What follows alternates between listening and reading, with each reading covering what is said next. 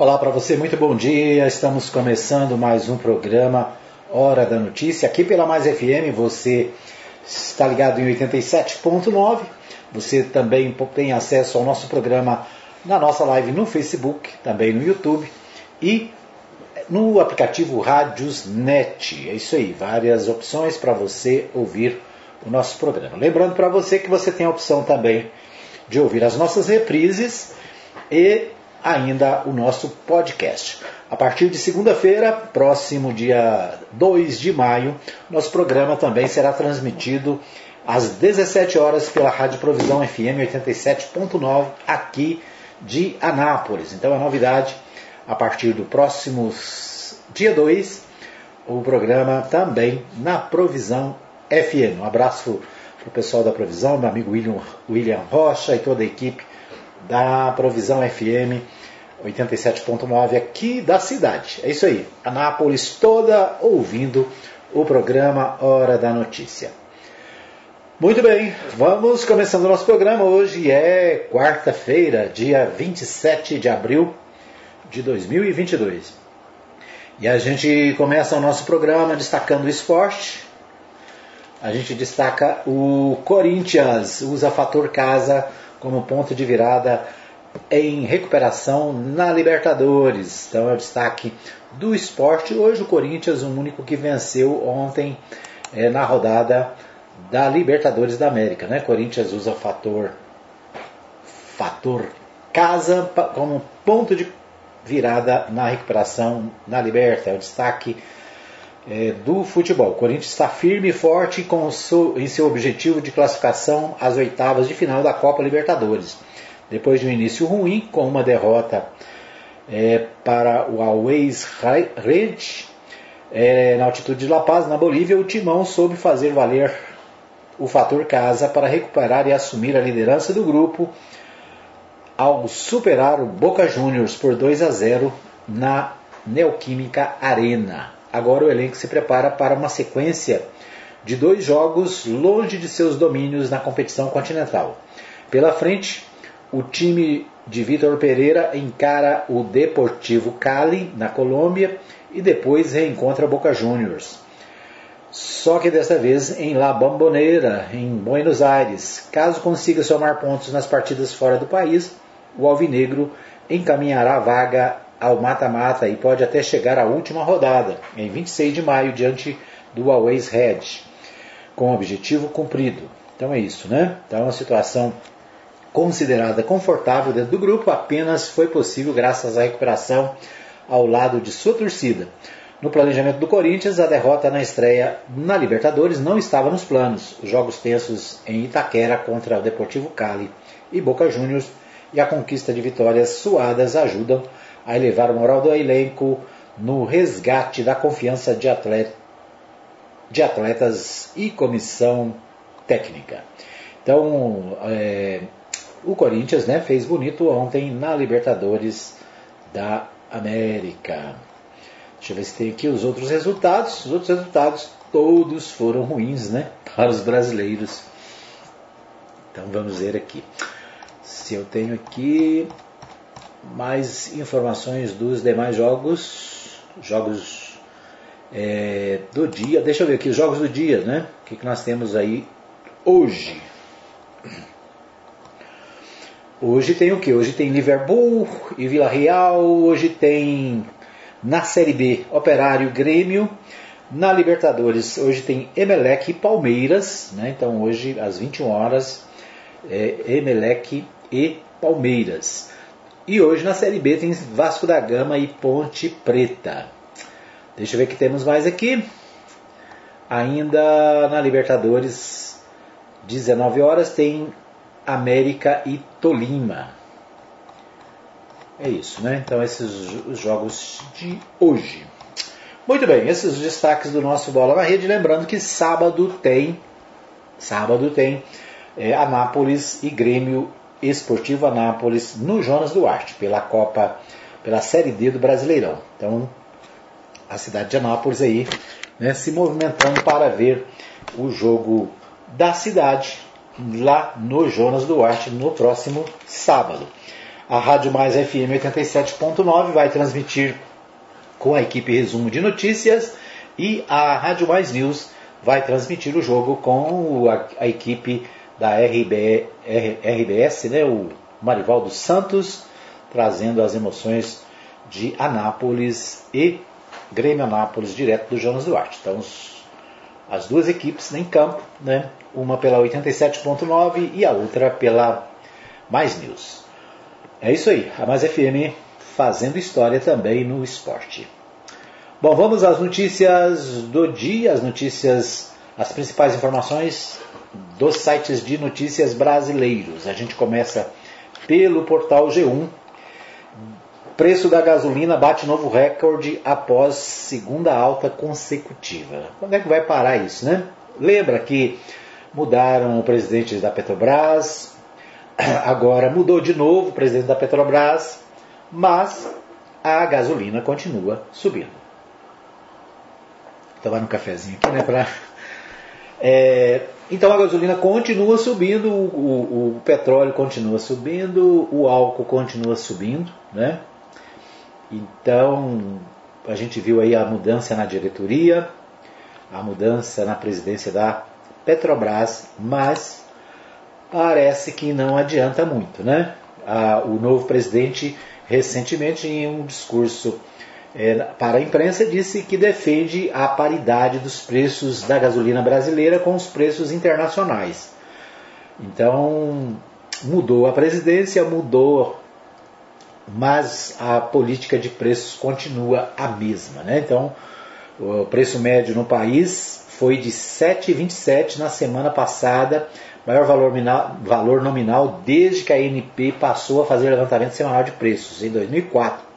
O maior preço encontrado foi R$ 8,59.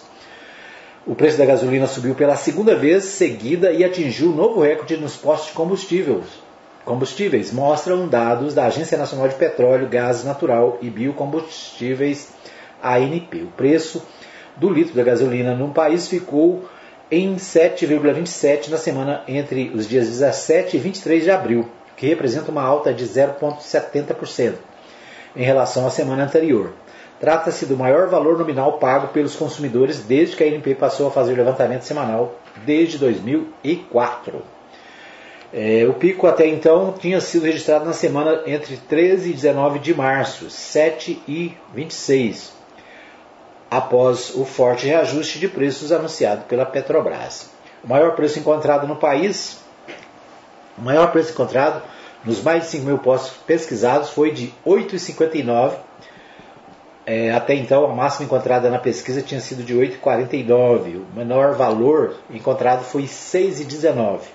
O etanol e o diesel também subiram nas bombas. Então, aqui um gráfico mostrando as alterações do preço dos combustíveis. É, é isso, né? O combustível sobe, aí Atrás vem o transporte, atrás vem a passagem do ônibus, atrás vem o feijão, arroz, o óleo, porque tudo no Brasil é transportado por a, via, via rodoviária. Né? O transporte rodoviário no Brasil é a, o, o, vamos dizer assim, o mais comum. Né? Então, o Brasil investiu e optou pelo transporte é, rodoviário. O que acontece é que né, subiu o combustível, aí né, isso reflete em toda a cadeia. Bom, ainda no portal G1, Daniel Silveira admite que deixou de usar tornozeleira eletrônica. A Secretaria de Administração Penitenciária do Distrito Federal informou ao Supremo Tribunal Federal que o equipamento está descarregado desde o dia, último dia 17. Ministro Alexandre de Moraes cobrou explicações da defesa. O deputado Daniel Silveira admitiu nesta terça-feira que estava sem tornozeleira eletrônica.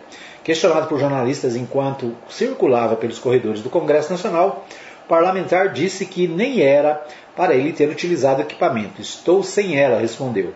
Segundo a Secretaria de Administração Penitenciária do Distrito Federal, o equipamento instalado no parlamentar está descarregado desde o último dia 17. Silveira recebeu a tornozeleira no dia 31 de março em Brasília, após o ministro do STF, Alexandre de Moraes, ter determinado multa diária caso o deputado seguisse resistindo ao monitoramento. Na última quarta-feira, Daniel Silveira foi condenado a oito anos e nove meses de prisão em regime fechado por ataques antidemocráticos a ministros e ao Supremo. É o Supremo Tribunal Federal, né?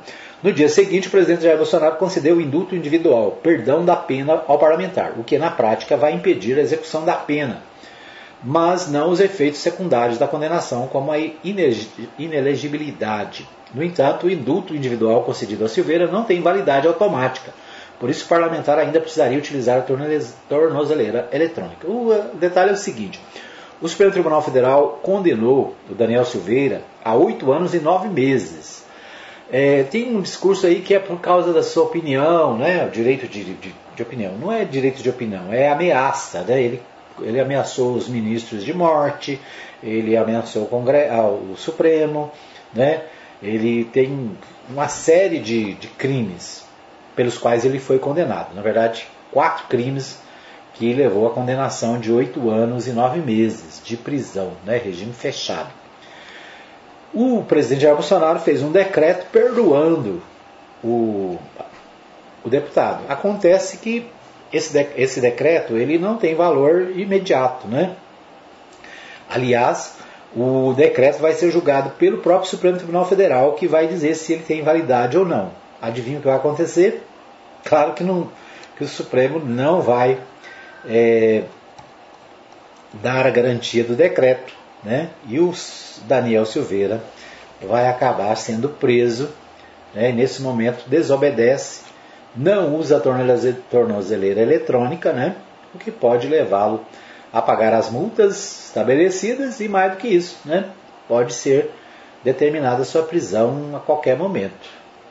Então é isso. Né? É um embate que há entre o, o presidente da República e o Supremo Tribunal Federal. Né?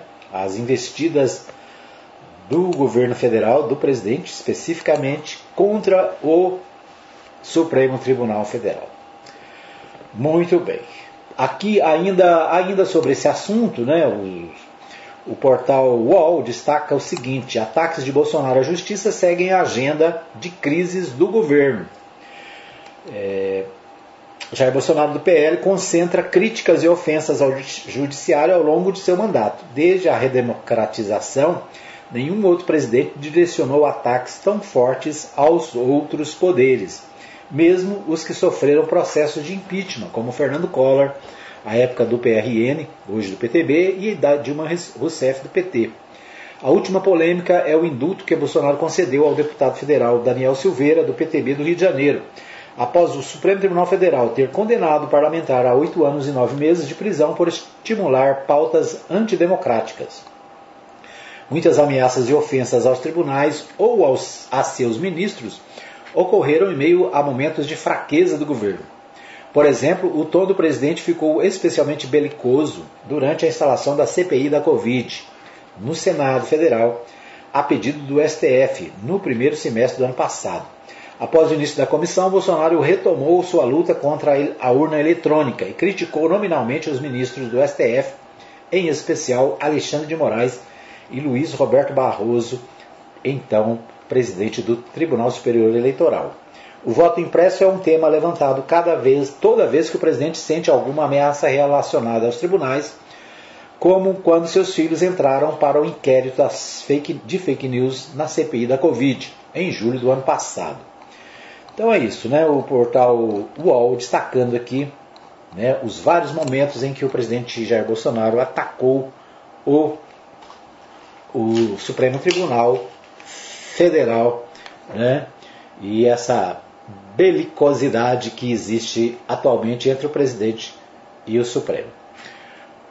O portal dos portal G1 diz o seguinte: Polícia Federal abre investigação preliminar sobre tiro acidental disparado por Milton Ribeiro no aeroporto de Brasília.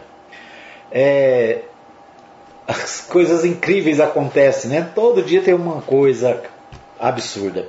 Dessa vez, o ministro, o ex-ministro Milton Ribeiro, afastado da educação por causa das acusações de corrupção, agora ele no aeroporto de Brasília foi manusear uma arma que estava dentro de uma pasta essa arma disparou, né? feriu uma servidora, é, uma funcionária da empresa Gol, e felizmente não foi mais grave. Né?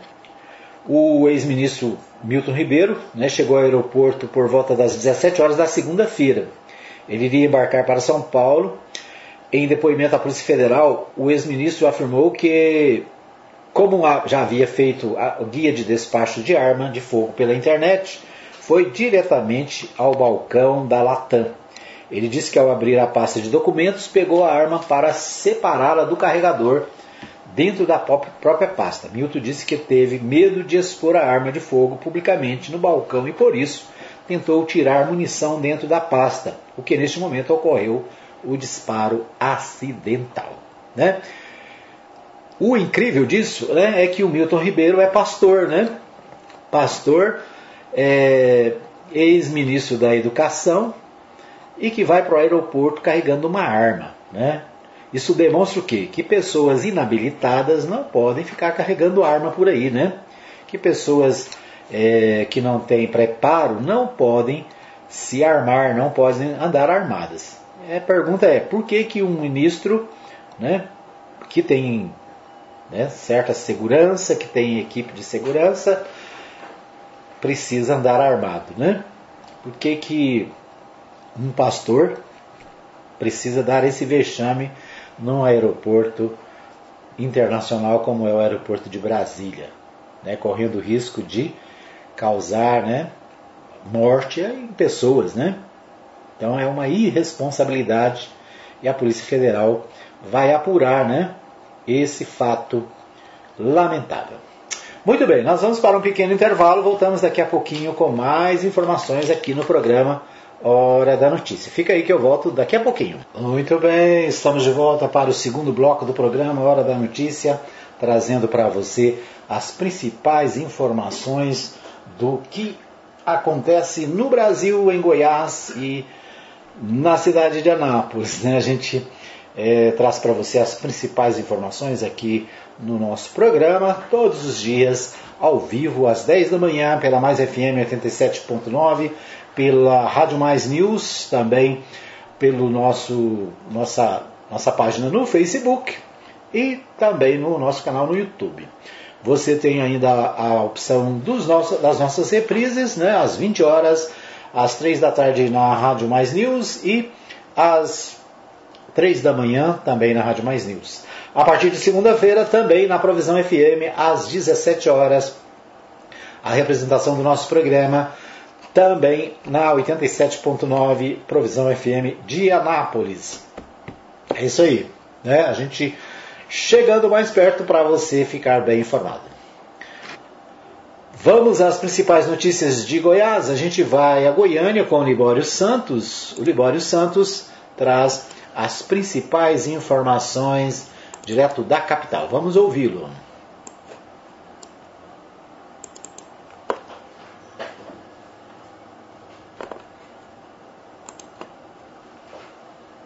Em vigor dia 1 de maio. Programa Campo Saúde da FAEG volta com força total após a pandemia. Proposta a criação da política estadual para a população em situação de rua no estado de Goiás. Eu sou Libório Santos, hoje é dia 27 de abril, quarta-feira, e esses são os nossos destaques. A data de recolhimento do ICMS pelas empresas passa do dia 5 para o dia 10 e começa a valer a partir de maio. A medida foi assinada pelo governador Ronaldo Caiado e era uma reivindicação do empresariado. Quase tudo está voltando ao ritmo normal do que era antes da pandemia. Em muitos dos casos, com uma força ainda maior, é o que está ocorrendo com o programa Campo Saúde, promovido pelo sistema FAEG Senar, que já beneficiou milhares de pessoas e que está sendo incrementado nesse retorno, como informa o presidente da FAEG, José Mário Schreiner. O programa Campo Saúde é um programa já consolidado, onde nós levamos ali médicos, várias especialidades médicas, vários serviços né, sociais e também de toda forma ao interior do nosso estado, principalmente as regiões é, menos assistidas, regiões mais longínquas, e a oportunidade nós temos também de estar levando benefícios a toda a população. É importante nós ressaltarmos que é uma parceria com os sindicatos rurais locais né, e também, é claro, em muitos locais com as prefeituras municipais. E agora com esse retorno, apesar de nós nunca termos parado, nós temos feito cursos à distância, atendimento atendimentos à distância, mas nada como você estar presencial nos municípios, podendo olhar e atender as pessoas. E nós voltamos com toda, com toda a força. Realizamos várias ações já em vários municípios do estado de Goiás, né, principalmente na região Nordeste, onde a gente, de uma certa forma, temos uma prioridade para aquela região. E até agora já atendemos a mais de 6 mil pessoas que foram beneficiadas com o Campo Saúde. E é claro que vamos continuar. O novo calendário do IPVA em Goiás, que permite o pagamento em até oito parcelas, entra em vigor no próximo domingo, dia 1 de maio. Segundo a Secretaria da Economia, o parcelamento em até três vezes deixou de existir. Assim, quem perdeu o prazo antigo poderá realizar o pagamento sem qualquer encargo ou multa. Conforme as novas regras, as pessoas que tiverem veículos com placa final 1 devem efetuar o pagamento da primeira parcela na próxima segunda-feira, dia 2. Para os demais finais de placa, a primeira parcela deverá ser paga até o dia 13 de maio.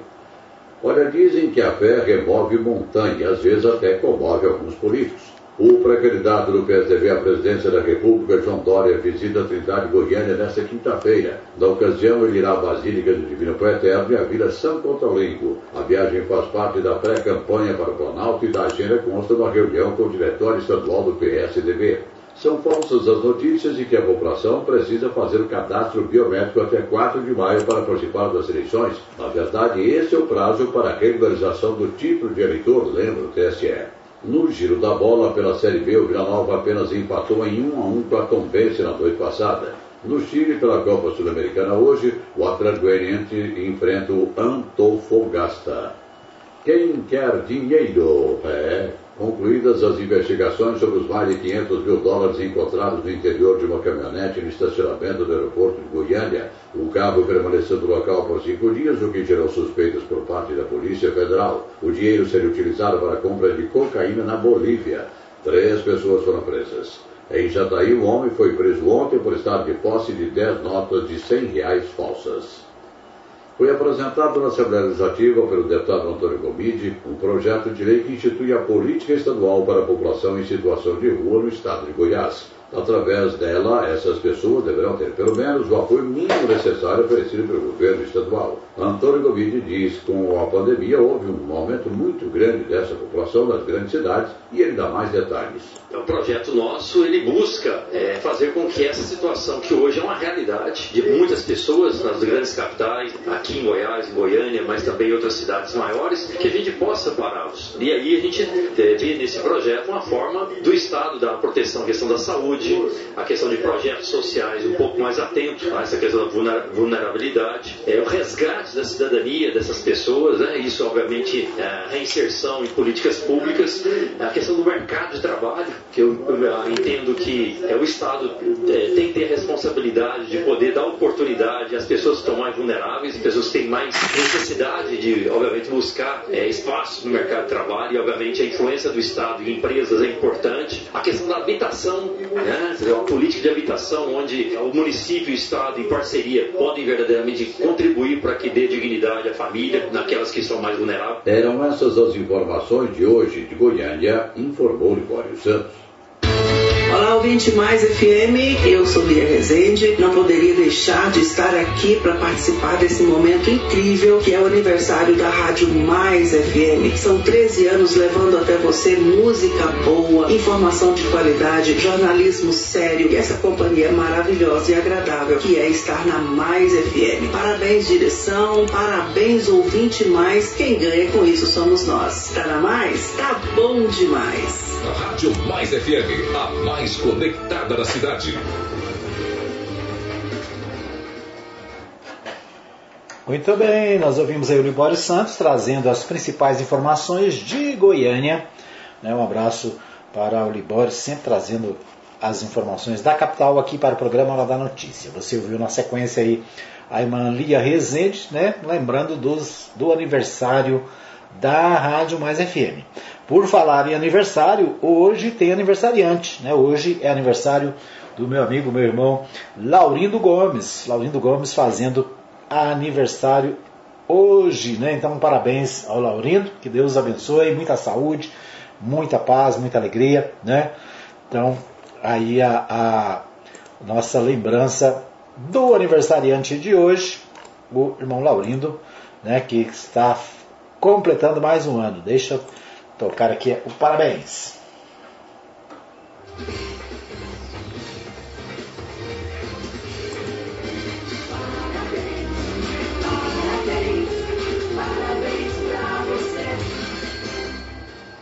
Muito bem.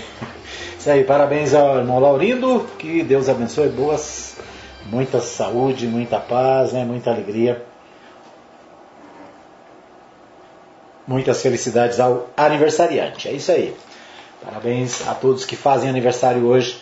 Se você também faz aniversário, fica aí o nosso, nosso cumprimento da Mais FM para você também. Ontem foi aniversário da minha tia Geni. Parabéns, né, mais uma vez nosso abraço à tia Geni, que fez aniversário também ontem. Muito bem. Ainda no, nos portais de notícias aqui de Goiás, a gente é, no Jornal Popular o destaque para a política, né? Pepistas, né? o Partido Progressista, em busca da neutralidade de Jair Bolsonaro em Goiás.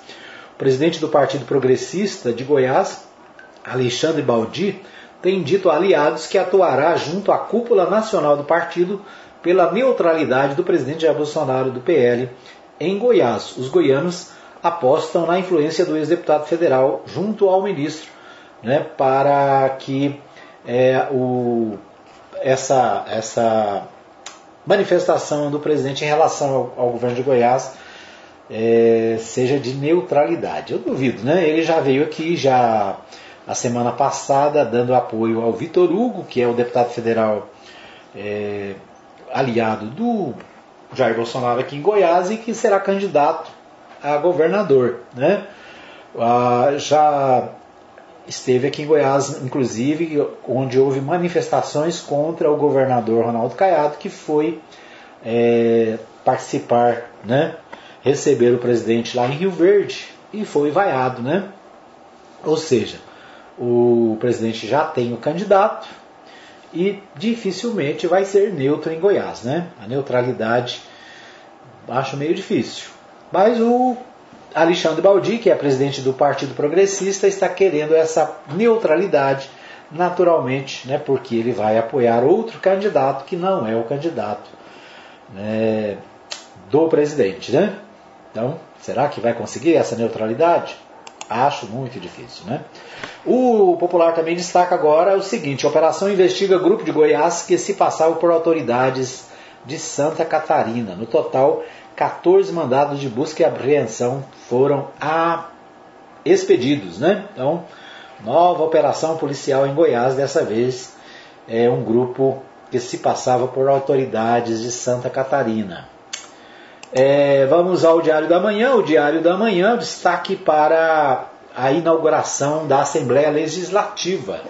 A sede do Palácio Maguito Vilera será entregue nesta quarta-feira, hoje, né, dia 27 de abril.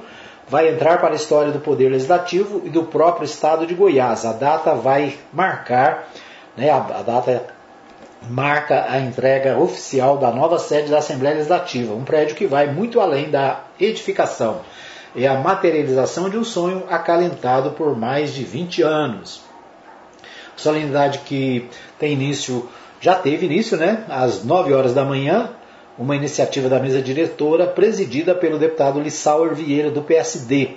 O novo lar do parlamento goiano traz consigo uma série de benefícios, como a economia de dinheiro público, respeito do cidadão que vai a Lego participar da vida política do Estado e mais dignidade no atendimento de quem viaja de municípios do interior para apresentar demandas ao seu representante. Os convidados participarão da inauguração da galeria dos ex-presidentes e do descerramento de placas em homenagem aos 41 deputados da 19ª legislatura. Depois, no hall principal, virão os discursos das autoridades, começando por um representante da família de Maguito Vilela, seguido dos chefes dos poderes, encerrando com a fala do anfitrião Lissauer Vieira. Então o evento começou né, às nove da manhã e é, hoje, portanto, a entrega do Palácio Maguito Vilela, né, o nome do, da nova Assembleia Legislativa de Goiás. Confesso que ainda não conheço, né, em breve quero ir lá conhecer as novas dependências da nova Assembleia de Goiás, né? Então é o destaque do jornal Diário da Manhã. O Diário da Manhã também destaca o seguinte: com o apoio do prefeito, de prefeito de senador Canedo, Caiado fecha a região metropolitana. É, o prefeito senador Canedo, Fernando Peloso, do PSD, anunciou o apoio à reeleição do governador Ronaldo Caiado, do União Brasil, após encontro no Palácio das Esmeraldas. É um indicativo de que o gestor de Goiás terá, mesmo antes do processo eleitoral, a garantia de um terço dos votos, já que a região metropolitana de Goiânia é uma das mais importantes na matemática eleitoral goiana, na frente do entorno e do restante do estado. Então, o, a movimentação do governador, né, tentando buscar apoio da, do prefeito de Senador Canedo. Senador Canedo? Senador Canedo. Muito bem. Muito bem. O Correio Brasiliense destaca o seguinte: Congresso enfatiza que parlamento deve decidir sobre cassação de mandatos. O presidente do Senado, Rodrigo Pacheco, e da Câmara, Arthur Lira, entraram no imbróglio do caso Daniel Silveira, condenado pela corte e perdoado por Bolsonaro. Dirigentes das duas casas enfatizam que é a prerrogativa do parlamento de decidir sobre a cassação de mandato. Né? O Daniel Silveira foi cassado pelo por decisão do Supremo Tribunal Federal. Agora o presidente do Congresso está dizendo o seguinte, que a cassação depende da casa parlamentar, né, ou seja, do próprio legislativo. Então, mais um embate aí entre os poderes, dessa vez o legislativo, né, o, defendendo a tese de que quem pode caçar mandatos é o legislativo e não o judiciário. Né? Vamos ver o que acontece. Muito bem, nós vamos para mais um pequeno intervalo. Daqui a pouquinho a gente volta com o terceiro e último bloco do nosso programa Hora da Notícia. Fica aí que eu volto rapidinho. Muito bem, tivemos aí o nosso intervalo, né? Participação do Marivaldo Santos, parabenizando a Mais FM pelo aniversário. Obrigado, Marivaldo Santos. Ele que é diretor da rádio MCS e a MCS, juntamente com a Mais News, estará transmitindo no próximo sábado Grêmio e Anápolis, né? o Grêmio Anápolis e o Anápolis Futebol Clube, é, direto lá do Jonas Duarte. Na 87.9, a transmissão é com a equipe Resumo de Notícias, com meu amigo Matheus Souza e o Antônio Silvio. Então você tem duas opções para ouvir a, o jogo do Anápolis e do Grêmio. Quero abraçar o pessoal que está comigo aqui na nossa live.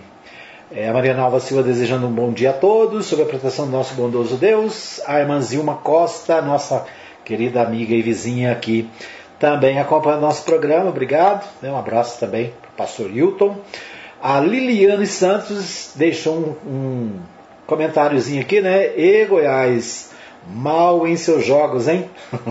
a Liliane, pelo jeito, é torcedora do Goiás, né? Tá lembrando aqui as últimas partidas do Goiás. O Goiás é, jogou com o Coritiba, perdeu por 3 a 1. Depois, o, o, o, último jogo agora, o Goiás jogou com o Havaí, perdeu por 3 a 1. Agora, no próximo sábado, dia 30, tem Goiás e Atlético Clube Goianiense, né? Vamos ver o que acontece. E depois o, o Goiás vai receber, vai jogar com o Atlético Mineiro. Certo? Atlético Mineiro Goiás. Goiás, sábado, dia 30, tem Goiás e Atlético. Então tem Goiás e Atlético em Goiânia e tem Anápolis, Anapolina, Anápolis e Grêmio Anápolis aqui em Anápolis, né? Então, um abraço aí para Liliane, ela que é torcedora do Goiás, né? Vamos torcer para o Goiás melhorar, né? Tá ruim, tá difícil. Muito bem, vamos às notícias da cidade. Antes, o Antônio, o o deputado Antônio Gamide falou com o Libório Santos sobre a questão do título eleitoral, a importância da, dos jovens né, retirarem o seu título. Vamos ouvir o Libório Santos que falou com o Libório é, sobre essa questão do título eleitoral, a importância do título eleitoral. Vamos ouvi-lo.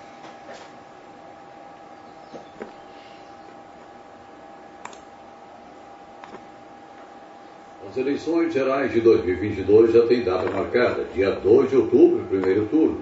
E o prazo final para que os eleitores e eleitoras regularizem a situação eleitoral também, dia 4 de maio. Anotem, portanto, depois disso, quem não fez não vai poder votar. Essa data é para quem pretende tirar o título, fazer transferência de domicílio ou que teve o título cancelado e pretende fazer um outro.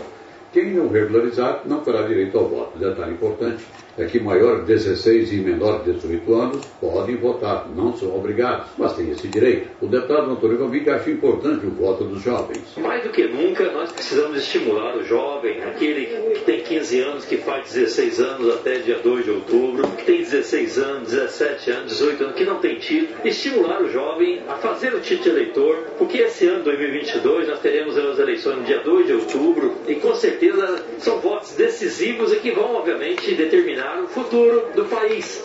Futuro da educação, futuro que, que nós queremos para a saúde, no meio ambiente, ou seja, que o jovem possa efetivamente contribuir através do voto para a decisão daquilo que nós queremos para o nosso país, para o nosso governo, para o Estado né, e dentro das, das casas parlamentares. Importante ressaltar que esse voto hoje nós precisamos estimular o jovem e ensinar dizer a ele que nós temos um prazo, né, até o dia 4 de maio, para que faça o seu título. Então é importante o voto do jovem e que tem um prazo. Quer dizer, nós vamos aí entrando no mês de abril praticamente, nós vamos ter aí mais do que um pouco, mais um mês, de poder fazer esse título, até dia 4 de maio.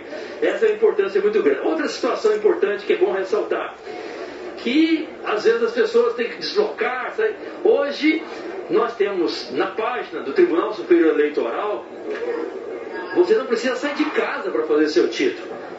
Basta acessar a página do Tribunal Superior Eleitoral e você estará lá passo a passo como tirar o seu título eleitoral. Então, online, você na sua casa, através daquilo, da orientação que tem ali naquela página, você terá condições de também tirar o seu título, mesmo é, não precisando ir ao cartório eleitoral. Quem puder ao cartório eleitoral, tire, mas quem não puder, faça online e retire. Agora, a importância é muito grande de podermos ter é cada vez mais uma campanha estimulando e favorecendo com que o jovem realmente participe das eleições de 2022, que é uma eleição decisiva, é a esperança do povo brasileiro de poder devolver a normalidade a esse país. Conversamos com o deputado estadual Antônio Gomide, do PT, lembrando que o prazo final para tirar o título é dia 4 de maio, portanto, daqui a um mês.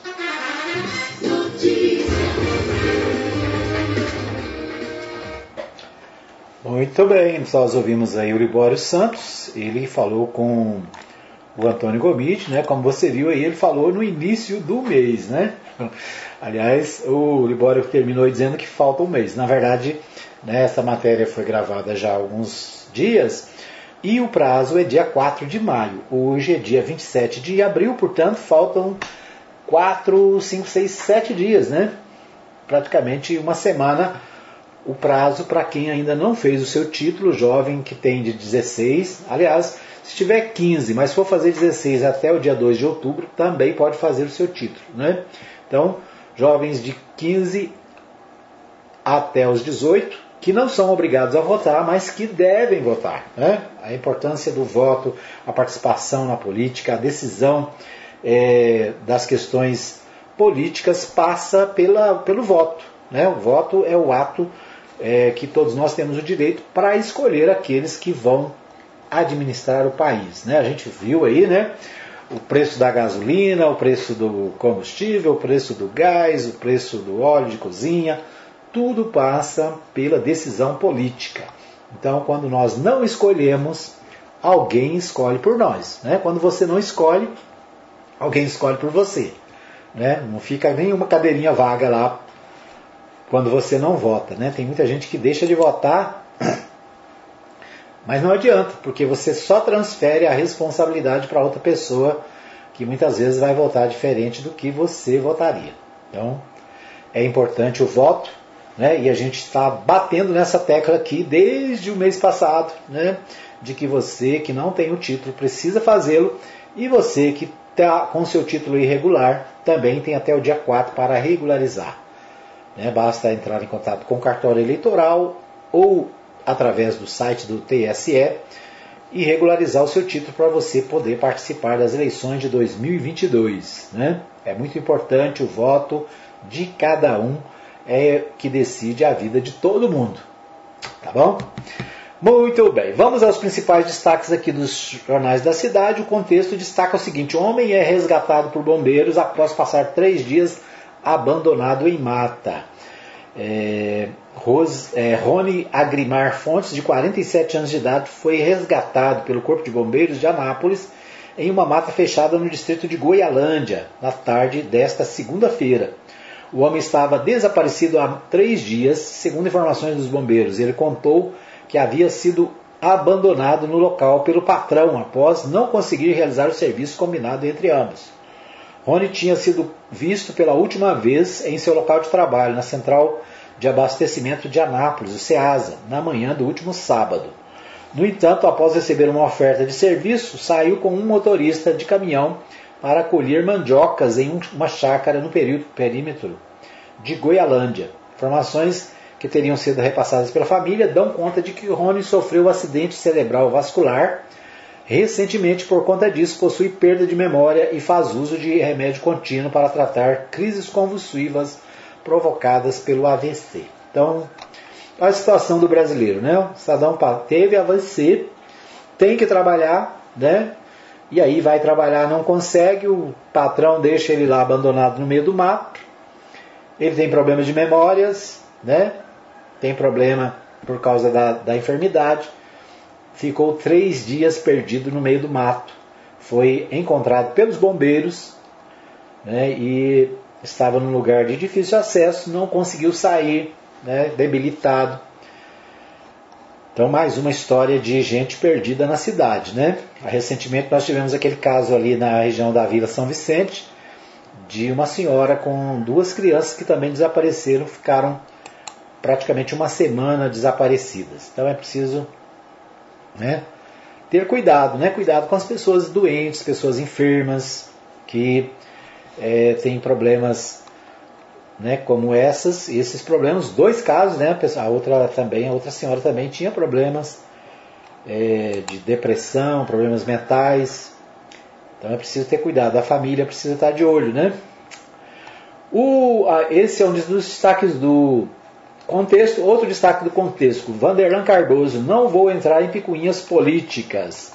O senador explicou o que, segundo ele, foi um mal entendido sobre a emenda de que seria destinada para o asfalto no Jardim Lusitano. Ele também disse que não foi procurado por nenhum vereador em busca de esclarecimentos. Em entrevista ao radialista Lucivan Machado, da Rádio Manchester, na manhã dessa terça-feira, o senador da República, Vanderlei Cardoso, manifestou-se sobre o mal-entendido em torno de emendas que seria destinada ao asfaltamento do setor Jardim Lusitano em Anápolis. Vanderlei começou, começou explicando que a legislação estabelece regras para a destinação de emendas. No caso, a emenda que seria ao Lusitano ficou prejudicada pelo fato de o bairro não ter pelo menos 30% de habitações. Assim, não houve enquadramento para entender o regramento legal.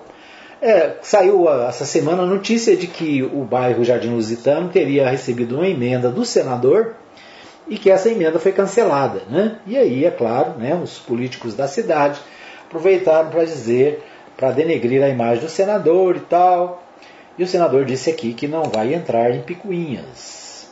O portal 6 também destaca ataques ao senador Vanderlan Cardoso dão um tom de como deve ser as eleições de 2022 em Anápolis. Né? Então, mesmo assunto no portal 6 né, o, a história da emenda que teria sido cancelada. Na verdade, como diz o senador, cancelada porque o bairro não oferece os critérios necessários para que a emenda seja é, efetivada. Né?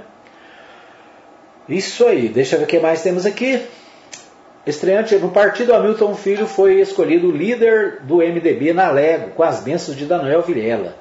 O MDB conta com seis deputados estaduais e é a segunda maior bancada da casa. Então, o Hamilton Filho, aqui de Anápolis, né, que já foi petista, é, pepista e agora é MDBista.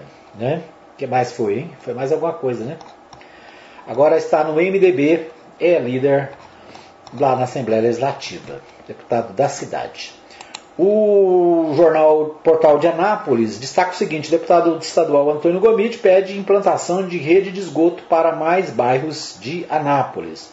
Então, os pedidos de implantação de rede de esgoto sanitário em bairros de Anápolis foram novamente pauta de requerimento apresentado pelo deputado Antônio Gomide na sessão da Assembleia Legislativa nesta terça-feira, dia 26. Dessa vez, os setores contemplados com a reivindicação de Gomide foram Jardim Bela Vista, Jamil Miguel, Jardim Esperança e todo o setor da Ana Paula. Esgoto é questão de saúde pública, defendemos a universalização do serviço em Anápolis. Direcionado a Saneago, aprovado em plenário, o requerimento seguirá como expediente da Assembleia para a estatal de saneamento do Estado nos próximos dias. Tá vendo? Jardim Ana Paula, no centro da cidade, não tem rede de esgoto, né? É isso. O portal Anápolis destaca, vereador Wederson Lopes destaca projetos voltados para a inclusão e meio ambiente durante entrevista. O vereador Ederson Lopes, do PSC, concedeu entrevista nesta terça-feira para comentar sobre seus projetos e ações realizadas em Anápolis. O parlamentar, que está no seu terceiro mandato, também foi secretário do Meio Ambiente da cidade. Já foi secretário, né? E é o responsável pelo programa Proágua e é líder do PSC no município. Durante a entrevista, Ederson comentou que após o terceiro mandato se sente com mais experiência e bagagem para tomar decisões, principalmente após ter sido diretor de habitação, licenciamento e planejamento urbano, também secretário do Meio Ambiente e agora aprovado é, na aprovação, com a aprovação da, da Lei Proágua. O programa foi premiado nacionalmente e internacionalmente. Com isso, criamos o selo Proágua que guarda a sanção do prefeito, que aguarda a sanção do prefeito Roberto Naves o vereador está se licenciando da Câmara para ser novamente secretário de, de, de Meio Ambiente, é isso? É isso, né? Então é, são essas, esses os destaques do nosso jornal de hoje, né? O nosso Hora da Notícia. Quero agradecer a todos que nos acompanharam. Obrigado pelo carinho da audiência. A gente volta amanhã, se Deus quiser com mais um programa Hora da Notícia. Um abraço a todos e até amanhã.